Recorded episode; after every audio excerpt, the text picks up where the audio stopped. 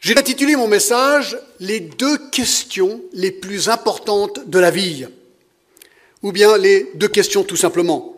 Et certainement les deux questions que je vais vous poser maintenant sont les deux questions les plus importantes de la vie, les deux questions auxquelles tout homme doit pouvoir répondre sans aucune équivoque.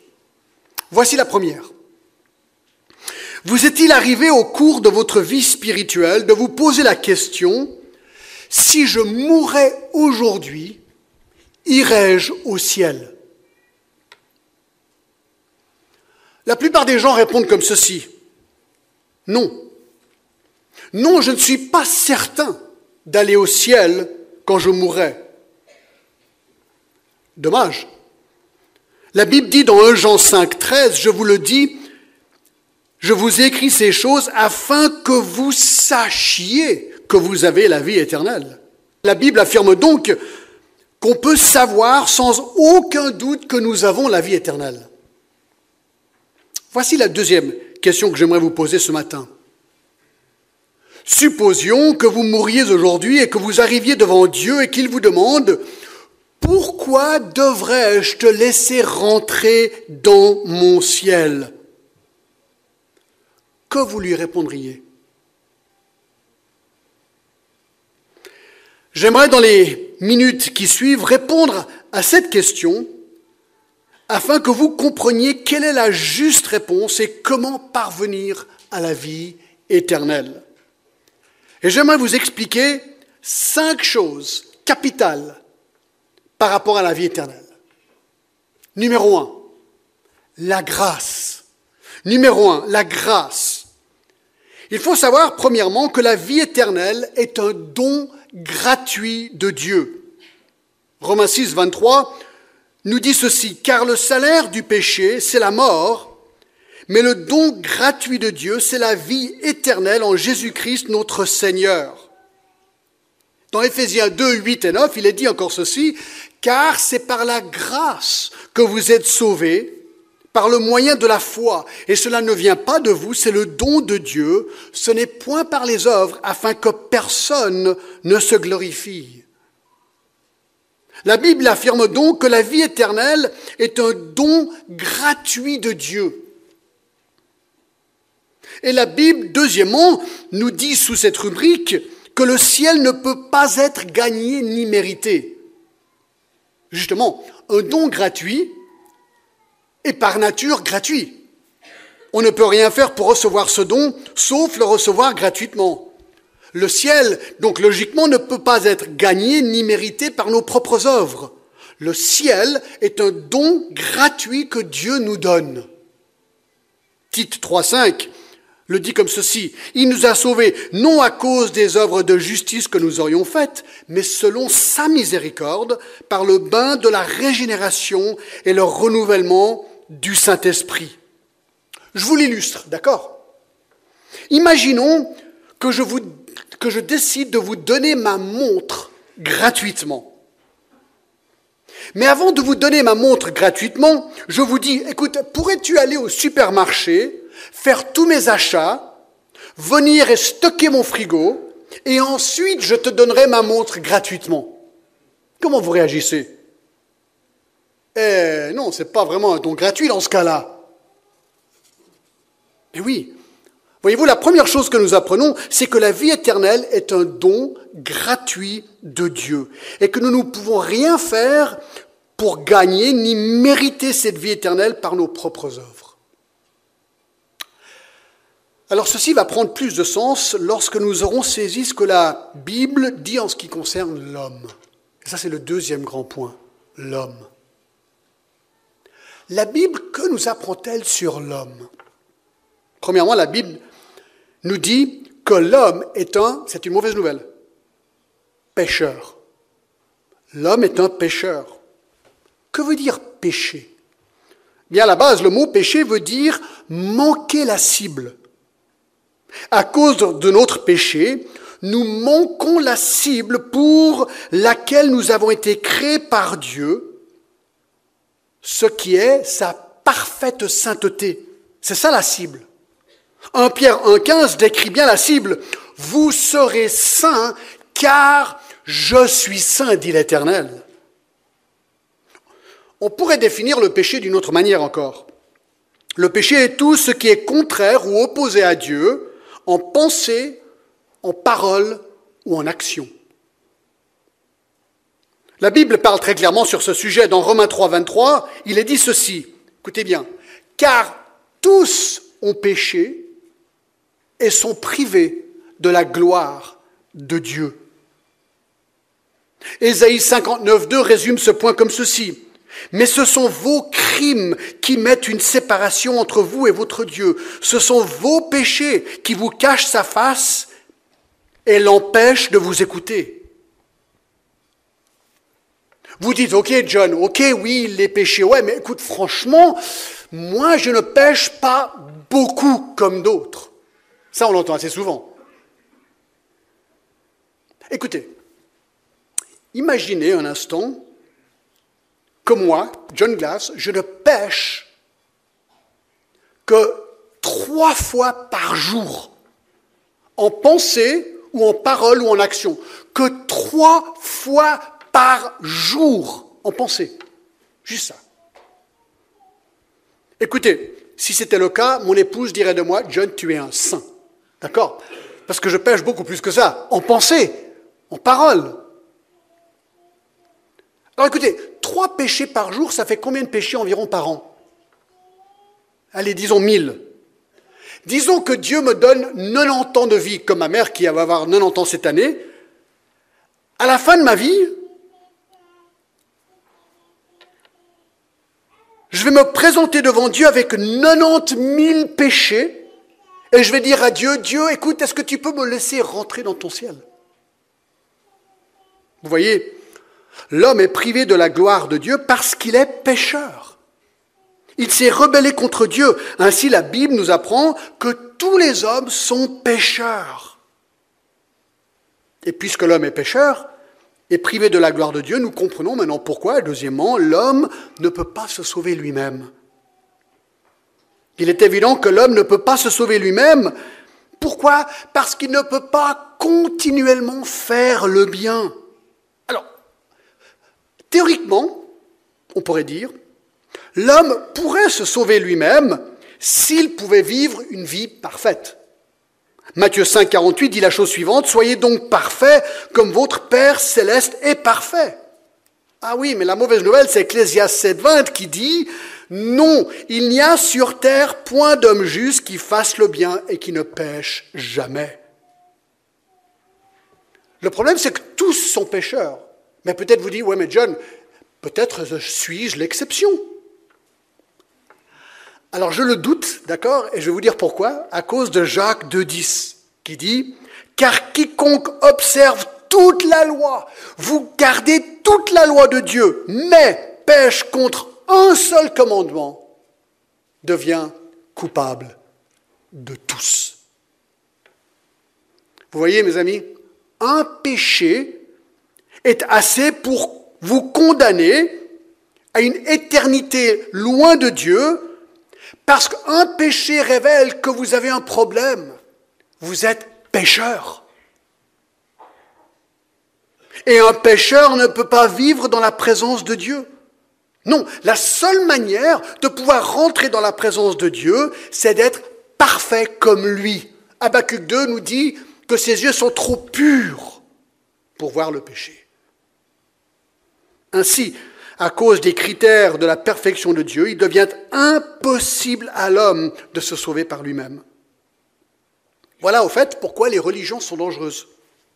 La religion nous fait croire que si nous faisons assez de bien, que le jour du jugement de Dieu, il regardera si nous avons fait plus de bien que de mal. C'est ce que nous disent les religions. Et si nous avons apparemment fait plus de bien que de mal, alors Dieu nous laissera rentrer dans le ciel. C'est ce qu'on nous dit. Mais ceci est un non-sens, c'est un mensonge. La Bible nous dit qu'un péché, c'est trop, car Dieu est saint. Et la seule manière de rentrer dans la présence de Dieu, c'est d'être parfaitement saint comme lui. Et un péché nous condamne. Voyez-vous, une amélioration n'aide pas. Non, il faut une transformation totale de l'homme. Imaginons que nous organisons un concours pour voir qui peut traverser la Manche de la France jusqu'en Angleterre avec un saut. Tous les candidats se mettent sur une ligne sur la plage en Normandie, et l'un après l'autre, ils courent et ils sautent. Alors certes, certains sauteront plus loin que d'autres, mais je vous garantis un truc. Personne ne saute jusqu'en Angleterre. Pourquoi? Parce que c'est impossible. C'est impossible. Eh bien, c'est pareil avec le ciel, mes amis. Certains feront plus de bonnes œuvres que d'autres pour essayer de parvenir au ciel par leurs bonnes œuvres, mais tous échoueront, car c'est impossible de se rendre parfaitement saint par des efforts humains. Alors le problème de l'homme qui tente de se sauver par lui-même devient plus aigu lorsque nous regardons ce que la Bible dit au sujet de Dieu. Troisième point, Dieu. La Bible nous apprend premièrement que Dieu nous aime et qu'il est plein de compassion pour nous et ne veut pas nous punir pour notre péché.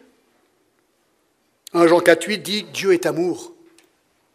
Jérémie 31.3 Dieu nous a aimés d'un amour éternel. Jean 3.16 car Dieu a tant aimé le monde. Donc Dieu, oui, il nous aime. Aussi méchants que nous sommes, aussi pécheurs que nous sommes, il ne veut pas nous punir parce qu'il nous aime. 2 Pierre 3,9, il use de patience envers nous, ne voulant qu'aucun périsse. Oui, mais la Bible nous apprend deuxièmement sous ce point que Dieu est aussi juste. C'est très important. Et par conséquent, il doit punir le péché. C'est certainement le point sur lequel les gens ont le plus de peine à comprendre aujourd'hui. Dieu est juste et il doit punir le péché. Prenons Exode 34, 7 par exemple, qui dit ceci. Dieu conserve son amour jusqu'à mille générations. Il pardonne l'iniquité, la rébellion et le péché, mais il ne tient point le coupable pour innocent et il punit l'iniquité. Oui, la Bible dit que Dieu punit l'iniquité. L'iniquité, ça veut dire péché. Cela veut dire que lorsque l'homme est coupable, Dieu ne va pas simplement ignorer sa culpabilité.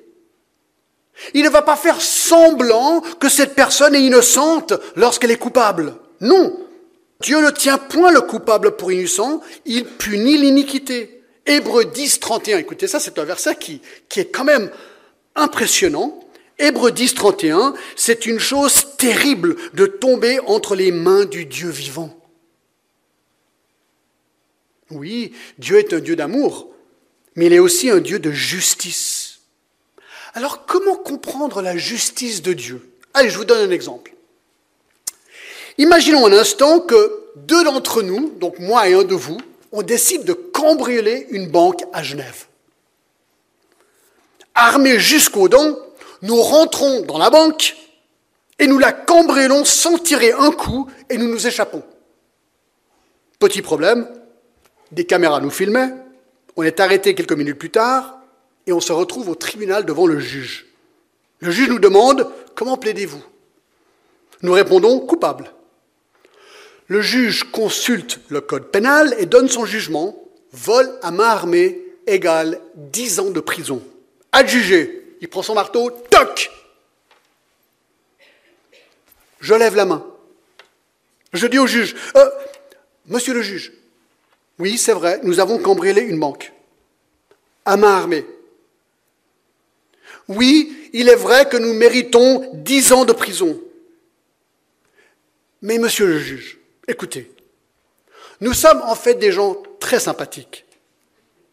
Nous faisons partie de l'Église évangélique internationale de Genève. J'en suis d'ailleurs le pasteur.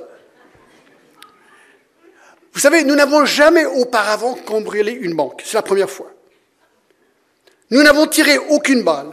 Nous n'avons fait de mal à personne. Et en plus, nous avons rendu tout l'argent volé. Nous promettons, monsieur le juge, que nous ne recommencerons jamais. S'il vous plaît, annulez notre peine, laissez-nous partir. Qu'en pensez-vous? Ah Là, je vois les noms, là. Non, non, non, non, même pas pour moi. bien, bien sûr que non. Il est évident qu'il doit dire non. Pourquoi pas? Parce que c'est la justice. Imaginez une justice qui laisserait partir ceux qui font seulement des tentatives de cambriolage. Personne ne placerait leur argent dans les banques.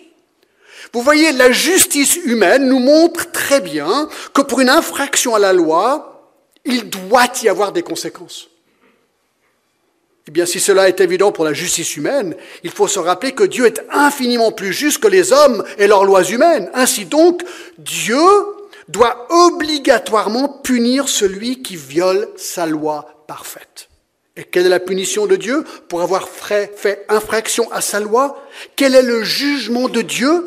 Eh bien, Jean 3,16, le verset le plus connu de toute la Bible, nous le dit, car Dieu a tant aimé le monde, afin que quiconque croit en lui ne périsse pas, mais qu'il ait la vie éternelle. L'homme pécheur est condamné à périr. Qu'est-ce que ça veut dire périr? Eh bien c'est simple. La mort physique d'un côté et la mort spirituelle de l'autre. Dans Matthieu 10, 28, Jésus dit, écoutez bien, c'est un verset aussi effrayant. Ne craignez pas ceux qui tuent le corps et ne peut pas tuer l'âme.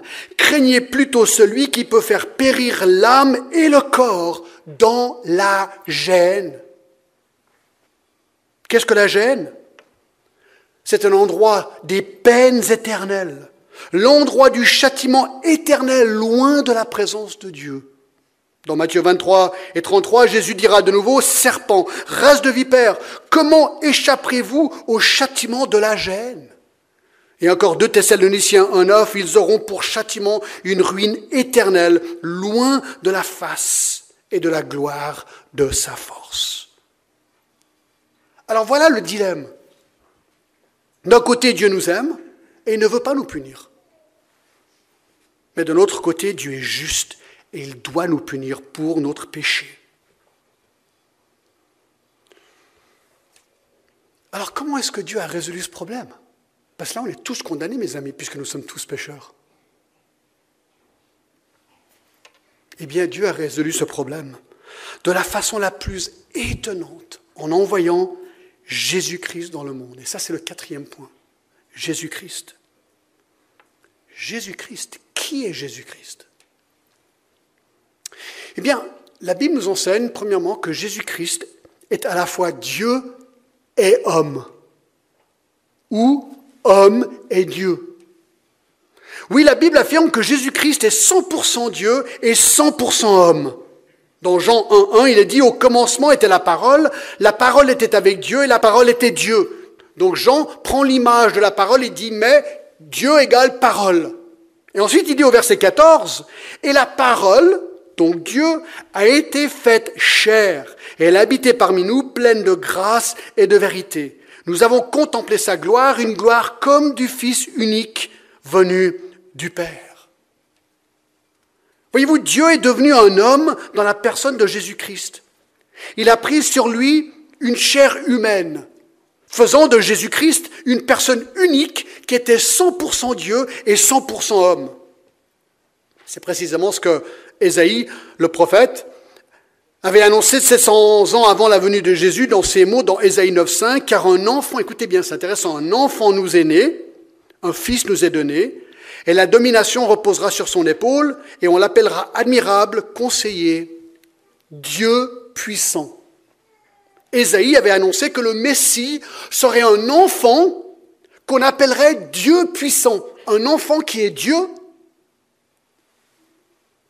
Vous vous souvenez de Thomas, l'apôtre incrédule vous vous rappelez lorsqu'il a dit, lorsqu'il a placé son doigt dans les plaies de Jésus, une fois que Jésus était ressuscité, il a dit ceci, Mon Seigneur est mon Dieu. Jésus était donc Dieu incarné, Dieu qui a pris sur lui une chair humaine. Et ça c'est important parce que ça veut dire qu'il était donc sans péché, puisque Dieu est sans péché. Il n'a jamais commis de péché, Jésus. Jamais. Et pourquoi est-ce qu'il est venu? Pour payer pour nos péchés. Écoutez Ésaïe 53, 6. Nous étions tous errants comme des brebis. Chacun suivait sa propre voie et l'Éternel a fait retomber sur lui l'iniquité de nous tous. J'aimerais vous illustrer ce que Jésus a fait pour nous. Je tiens dans ma main droite ma Bible. Imaginez un instant que ce livre, en fait, contienne un dossier de tous les péchés de ma vie et de vos vies. Voici le registre de tous nos péchés. Ma main sur laquelle repose ce livre représente tous les hommes.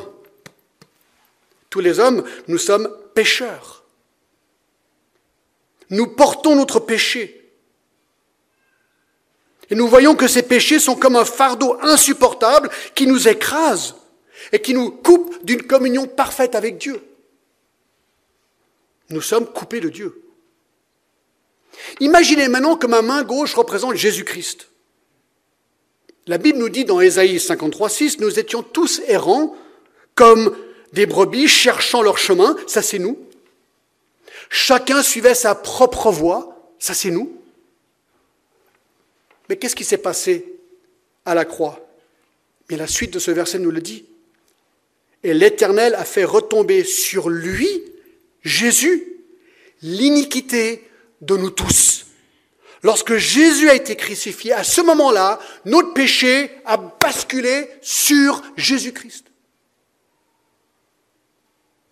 Lui qui était sans péché a pris notre péché sur lui.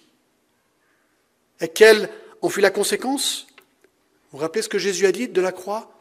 À un moment donné, il a crié, il a dit, Mon Dieu, mon Dieu, pourquoi m'as-tu abandonné? Pourquoi? Parce que lui, à son tour, a été coupé de Dieu à cause de mon péché et ton péché.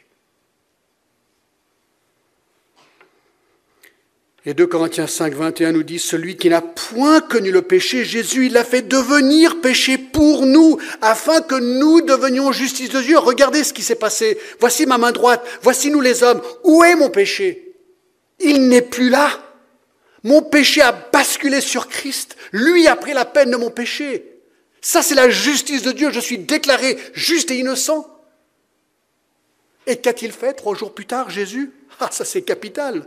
Il est ressuscité des morts. Il a ainsi vaincu la mort et il a vaincu le péché qui provoque la mort. Le salaire du péché, c'est la mort. Mais il a vaincu le péché, il a vaincu la mort. Ainsi, par sa mort et par sa résurrection physique, Jésus a payé pour nos péchés et nous a acquis une place au ciel qui nous offre comme don gratuit que nous pouvons recevoir par la foi. L'histoire est racontée d'un roi viking. Ce roi était un bon roi qui vivait dans un pays de paix sans crime. Un jour, on a découvert qu'un vol se perpétrait dans la trésorerie du royaume. Personne n'arrivait à trouver qui était coupable. La peine a finalement été décrétée, la peine de mort pour le coupable, une fois découvert. Et un jour, ils ont découvert qui était la personne coupable, la maman du roi. La maman du roi. Que faire? D'un côté, le roi aimait sa maman, il ne voulait surtout pas la punir de mort. Mais de l'autre côté, la justice du roi obligeait que sa mère soit exécutée pour son crime. Qu'allait-il faire? Le jour dont son exécution était arrivée, toute la ville était présente, dont la reine, pour voir ce qu'allait faire le roi. On a amené la maman du roi, on l'a attachée au poteau d'exécution, le bourreau était prêt à la fouetter à mort, le roi était présent sur son siège, sur son trône avec sa couronne sur sa tête. Tout le monde regardait le roi en silence pour voir ce qu'il allait faire. Et puis soudainement, le roi a fait quelque chose d'étonnant. Il s'est levé de son trône, il a enlevé sa couronne, il a enlevé sa cape royale et il est descendu vers sa mère. Puis le roi s'est mis par-dessus sa mère et il a donné l'ordre au bourreau de le fouetter, lui. Et ce jour-là, le roi est mort et sa maman fut libérée car la justice du roi avait été appliquée, mais son amour a fait que lui a donné sa vie pour elle. Bien aimé, c'est exactement ce que Dieu a fait pour nous. Nous sommes tous coupables à cause de notre péché. Il est évident que nous ne pouvons pas nous sauver nous-mêmes. Et donc Dieu est devenu un homme. Il s'est placé en quelque sorte sur nous. Et il a subi notre peine à notre place. Il s'est sacrifié pour nous afin de nous libérer de cette peine et nous donner la vie éternelle. C'est pour ça que Acte 4.12 dit qu'il n'y a de salut en aucun autre, car il n'y a sous le ciel aucun autre nom qui ait été donné parmi les hommes par lequel nous devions être sauvés. Alors la mort et la résurrection de Jésus-Christ nous libèrent donc de notre péché, nous acquis une place au ciel. Comment recevoir ce don gratuit de la part de Dieu? Eh bien ça c'est le cinquième point la foi. La foi. Comment faire pour saisir ce don gratuit du pardon et de la vie éternelle? Eh bien par la foi. C'est quoi la foi? La foi, c'est comme une clé qui nous permet de rentrer au ciel, mais beaucoup de gens ne comprennent pas comment s'en servir. Jean 3,16 nous a dit Car Dieu a tant aimé le monde qu'il a donné son Fils unique afin que quiconque croit en lui ne périsse point, mais qu'il ait la vie éternelle. Il faut croire. Qu'est-ce que ça veut dire croire? Essayons de comprendre ce qu'est la foi. Premièrement, voyons ce que la foi n'est pas. Premièrement, la foi n'est pas une confiance en Dieu pour les choses temporelles ou ponctuelles de la vie. Pas mal de gens, par exemple, avant de prendre un avion, ils ont peur. Donc on les voit peut-être prier. J'étais Stuart à l'époque, je les ils prient. Mais une fois qu'ils atterrissent, ils ne sont pas en train de prier pour remercier Dieu qu'ils ont atterri. Ça, c'est ce qu'on appelle une foi temporelle. Cette foi-là, c'est utiliser Dieu comme un génie qu'on a besoin de lui juste avant un examen ou une épreuve ou devant une maladie. On s'intéresse à Dieu rapidement. Ça, c'est pas une foi qui sauve. Deuxièmement, une foi qui ne sauve pas un homme, c'est la foi en certains faits historiques. Vous savez, si vous demandez des gens, la plupart des gens à Genève, puisqu'on est d'un pays christianisés à l'époque, tu leur demandes est-ce que tu crois en Dieu? Ouais, ouais. Tu crois en Jésus? Ouais, ouais. Tu crois en la résurrection? Hmm, Ouais, peut-être, je sais pas. Au ciel? Ouais, ouais, j'y crois. Hein, ils, croient plus ou moins les fêtes. Est-ce que cette foi-là peut sauver quelqu'un? Non. Jacques 2,19 nous dit Tu crois qu'il y a un seul Dieu, tu fais bien. Les démons le croient aussi, mais ils tremblent. C'est quoi un démon? Un démon, c'est un ange déchu. Est-ce que les démons sont sauvés? Non. Et la Bible nous dit qu'ils ne peuvent jamais être sauvés. Or, ils croient en Dieu. Donc on peut croire en Dieu et ne pas être sauvé. Pourquoi? Parce qu'ils connaissent les faits. Et bien sûr, leur vie n'a pas capitulé à la Seigneurie de Jésus-Christ. Alors c'est quoi la foi qui sauve un homme? Eh bien, la foi qui sauve un homme, c'est la confiance en Jésus-Christ seul comme celui qui peut nous délivrer du péché. J'aimerais vous l'illustrer. Il y avait un jour un funambule qui voulait traverser les chutes du Niagara. Et ce funambule a tendu un câble. Et tout le monde savait que s'il tombait, la mort était certaine. Une grande foule était là pour voir si ce funambule arriverait vraiment à traverser les chutes du Niagara. Alors avant de se lancer, il a posé cette question à la foule. Mesdames et messieurs, croyez-vous que je peux traverser les chutes du Niagara sur ce câble sans tomber? Ouais, tel plus fort. Donc il monte sur son câble, il traverse, et il revient, et la foule l'applaudit.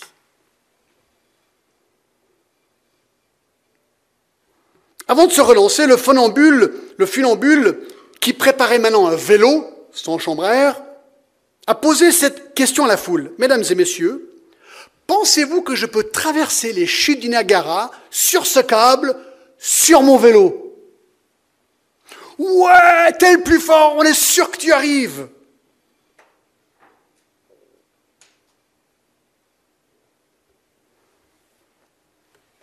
Il prend son vélo, il traverse, il revient. La foule, elle est génial. Maintenant, il pose une troisième question. Mesdames et messieurs, pensez-vous que je peux traverser les chutes du Niagara sur mon vélo avec quelqu'un sur mes épaules? Ouais, t'es le plus fort, on sait que tu arrives. D'accord. Involontaire, s'il vous plaît.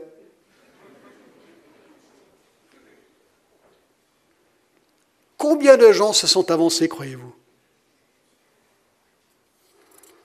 C'est quoi la foi qui sauve? La foi qui sauve, c'est une personne qui regarde à Jésus-Christ et qui dit, Jésus-Christ, tu es Dieu, tu es mort et ressuscité pour moi, tu peux pardonner mes péchés, tu es le seul qui peut pardonner mes péchés et me donner la vie éternelle. Je monte sur tes épaules et je te confie ma vie. Romains 9, 9 et 10 dit, 10, 9 et 10, si tu confesses de ta bouche Jésus-Christ, que Jésus-Christ est Seigneur, et si tu crois dans ton cœur que Dieu l'a ressuscité d'entre les morts, tu seras sauvé. Car c'est en croyant du cœur qu'on parvient à la justice, et c'est en confessant de la bouche qu'on parvient au salut, selon ce que dit l'Écriture. Voyez-vous, mes amis, la foi qui sauve quelqu'un confesse comme quoi Jésus est ressuscité des morts, et ainsi il affirme que Jésus, ayant ressuscité des morts, a vaincu le péché. Et c'est une personne qui articule qu'il veut que Jésus soit son Seigneur. Que dorénavant, Christ devient le Seigneur de ma vie, le Maître de ma vie. Je te donne tout et je suis prêt à payer le prix pour suivre Jésus-Christ.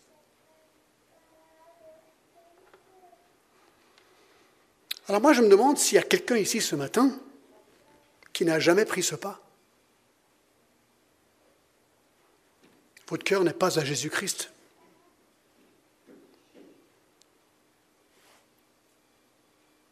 Tu n'as jamais cédé ta vie à Jésus-Christ comme Sauveur et Seigneur de ta vie. Tu n'as pas remis ton péché à Christ pour qu'il te pardonne. Tu n'as jamais soumis ta vie à sa seigneurie. Bien, ce matin, j'aimerais te donner l'occasion de le faire si tu veux. Mais comment savoir si je suis prêt? En fait, c'est assez facile à le savoir. Pour pouvoir convier sa vie à Christ et croire en lui comme Sauveur et Seigneur, il faut que tu puisses répondre affirmativement, avec un oui, aux cinq questions que je vais poser maintenant. Il faut pouvoir dire oui. Tu ne peux pas dire oui aux cinq questions, ce n'est pas le moment. 1. Reconnais-tu Jésus-Christ comme étant Dieu et en tant que ton sauveur personnel? 2. Veux-tu recevoir Jésus-Christ comme Maître et Seigneur dans ta vie? 3. Es-tu prêt à poser ta confiance entière en Christ plutôt qu'en toi-même? 4. Es-tu prêt à abandonner ta vie ancienne de désobéissance et à suivre Jésus-Christ? 5. Veux-tu recevoir Jésus-Christ dans ton cœur?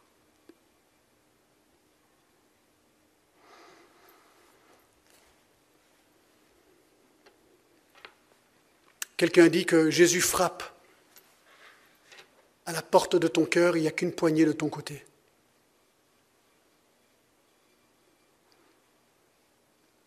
Es-tu prêt à recevoir Christ comme Sauveur et Seigneur? Tu peux maintenant donner ta vie à Jésus-Christ.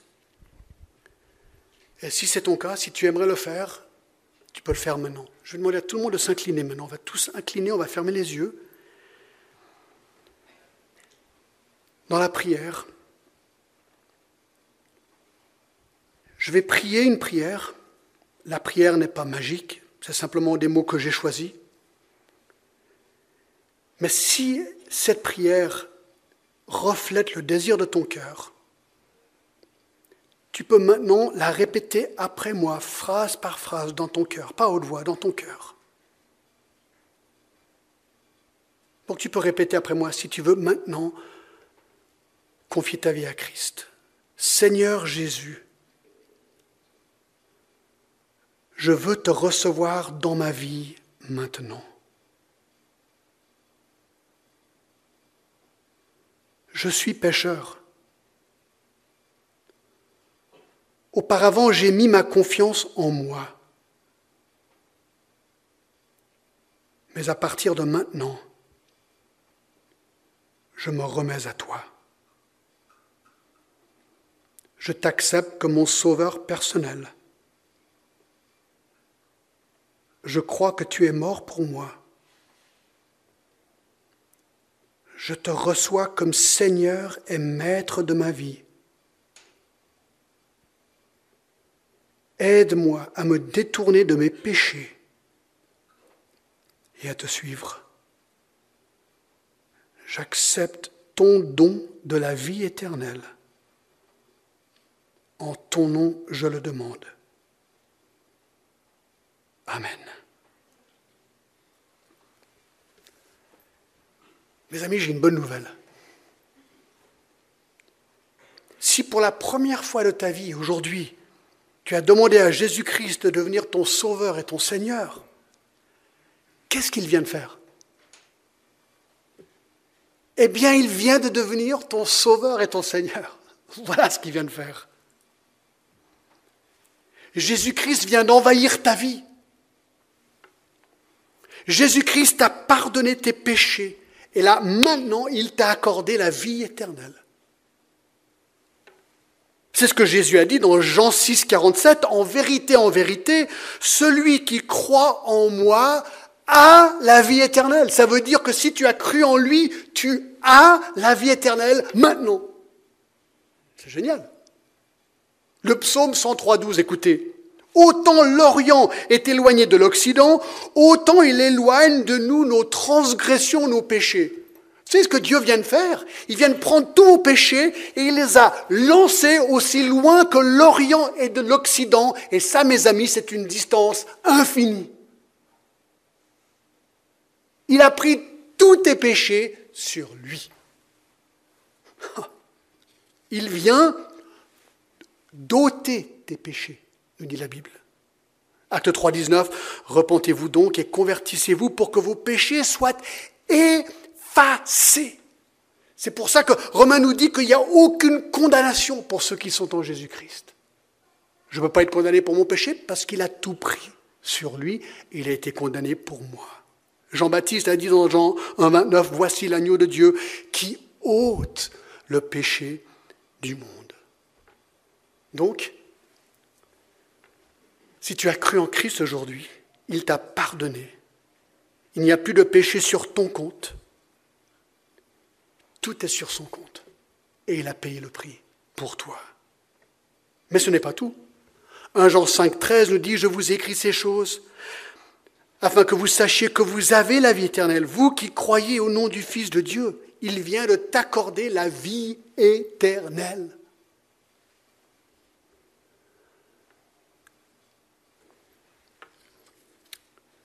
Je termine avec ceci. J'aimerais te poser deux questions. Comment tu vas répondre? Un.